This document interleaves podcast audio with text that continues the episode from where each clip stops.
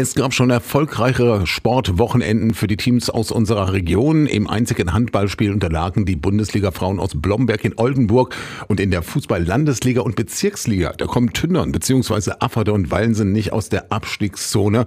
Mehr dazu von Pablo Blaschke aus der Radioaktiv Sportredaktion. Wie verlief denn die Handball-Bundesliga-Partie Oldenburg gegen Blomberg-Lippe?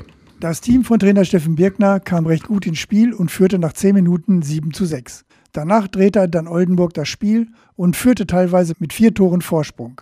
Zur Halbzeit stand es 17 zu 15. In Hälfte 2 kam Blomberg-Lippe nicht mehr heran und lag teilweise mit vier Toren hinten. Oldenburg ließ sich den Sieg nicht mehr nehmen und gewann knapp, aber verdient mit 33 zu 31. Und wie sah es in den Fußballligen aus? In der Landesliga geht die Talfahrt für Tündern weiter. Im Heimspiel gegen den bisher sieglosen Tabellenletzten Sulingen gab es eine 1 zu 2 Niederlage. Tündern spielte total verunsichert und kassierte kurz vor dem Pausenpfiff das 0 zu 1. Nach der Pause gelang zwar der Ausgleichstreffer, das gab aber keinen positiven Schub und so kam der Gegner zum 2 zu 1 Siegtreffer. Tündern stehen weiterhin schwere Zeiten bevor. In der Bezirksliga belegen Afferde und Wallensen die letzten beiden Plätze. Afferde verlor arg personalgeschwächt gegen Salzhemdorf mit 1 zu 2 und trägt weiter die rote Laterne.